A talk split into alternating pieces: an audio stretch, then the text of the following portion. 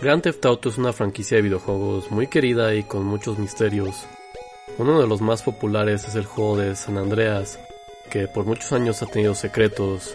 Y hoy hablaremos de uno que se popularizó el año pasado, pero que resultó ser falso. El supuesto parche golf de GTA San Andreas.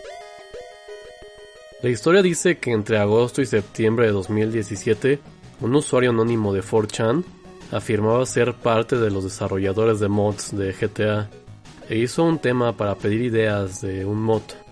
Se supone que el tema tomó notoriedad y se empezaron a dar ideas raras, diálogos sin sentido e incluso se decía que varios usuarios mandaron posts de blogs para detallar sus ideas.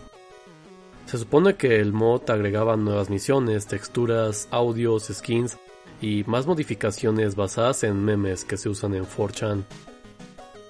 El mod se decía que traía un virus como broma, pero que había algo raro en el juego, que según el nombre de un NPC o un personaje no jugable que se tenía que matar para poder completar su historia, era el de la madre de un usuario de 4chan la cual desapareció desde 2010.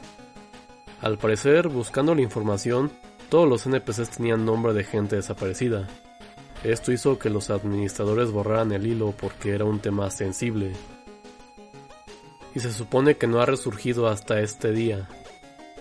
Resulta ser que esto es falso. El usuario Teolencio 911 hizo un video en donde explica el iceberg que se hizo muy famoso en redes sociales de ahí pasó a varios misterios falsos que se incluyeron en la versión hispana del iceberg. Él llega hasta el final, que es donde dice Parche Golf.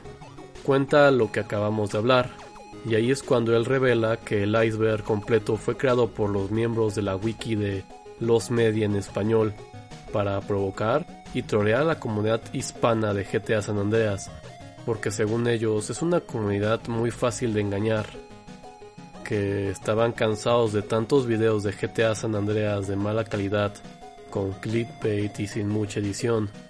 Querían humillarlos en público. Y esa es la resolución de este falso misterio y falsa media perdida.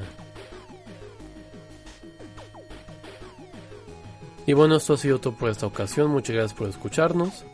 Siempre hay pique entre comunidades online. Es algo que pasa desde el inicio de los tiempos. Pero bueno, esto no llegó a más, es lo importante.